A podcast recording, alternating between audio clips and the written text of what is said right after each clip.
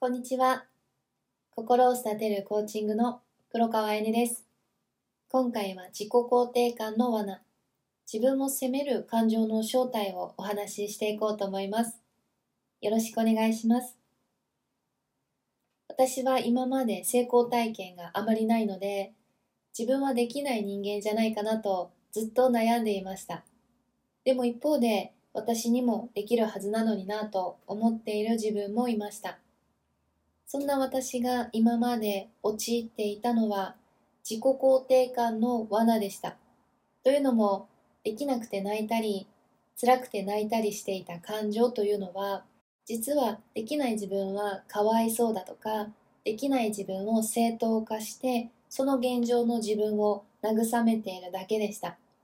つまり、以前の私は、できない自分を肯定するために感情を働かせて涙を流していたということなんです。普段できない自分がいたり、辛かったりした時に流していた。その涙の裏側にある自分の気持ちや思考について注意深くチェックすることってありませんよね。できないから涙が出るし、悲しいから涙が出るし、うまくいかなくて辛いから涙が出る。これは誰でも普通に起きる感情ですし、特別何かあるわけではないと思っていますよね。では、この悲しい時や辛い時の感情の裏側にはどういった意識が働いているのかというと、それは今という現状維持をさせようとする機能、向上性維持機能です。私はコーチングを学んで、その機能が自己肯定感の罠なんだと理解することができました。なので、できなかったり、辛かったりして自分を責めるという行為は、今の自分を肯定していることになります。そしてその感情は過去の記憶と強く結びついています。その状態を知ると、その涙の正体を知ることができますよね。またそれはできてない自分が前提にあるからなんですよね。コーチングではその過去の自分と結びつけていた、リンクさせていた感情を夢や目標、ゴール側、理想の未来の自分とリンクさせていくことで、できない自分、辛い自分ではなくて、それは私らしくないっていう感情とリンクさせていきます。それは夢や目標、ゴールがすでに達成している私、私たちの理想の自分とリンクすることになります。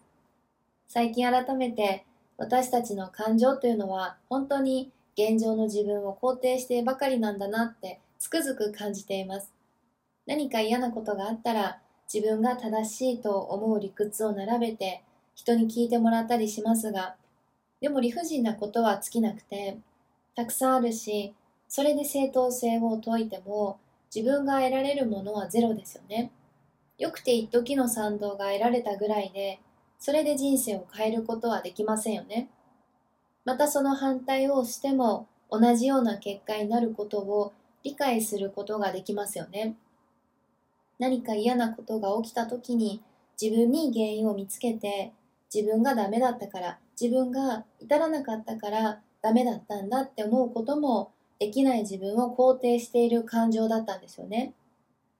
今を現状維持させるには基本的には過去にある情報、記憶を使って行っています。そしてその記憶は大半が成功体験よりも失敗した時や恐怖や不安を感じた時のことを強く記憶にインプットしておく性質があります。それはリスクを減らしますが、行動に制限がかかって現状を抜け出すことが難しくなります。なので私たちは普段から現状を維持するために、現状の自分を守ろうとするために、目の前に起きた出来事を正当化して、できなかったり、辛かったりするときには、それが正しい、それでいいんだよっていう行動をするために、感情を働かせて涙を流すという行動をとります。なので自分が心地いいと思っていて、特に考えることもなく、いつもの習慣でやっていること、そこに自己肯定の罠が潜んでいます。理想の未来の自分なら、できなくて辛い時、それは私らしくないというはずですよね。またできないこと、辛いことは現状から出ようとしている証です。今の自分を肯定することを選ぶより、さらにその先の理想の未来をデザインしていきましょう。今を未来の自分とリンクさせていきましょう。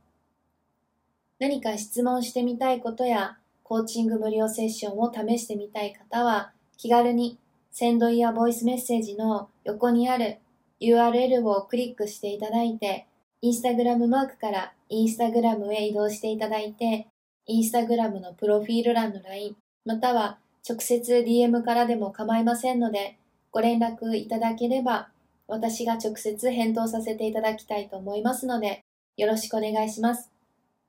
それでは、今日もいい日です。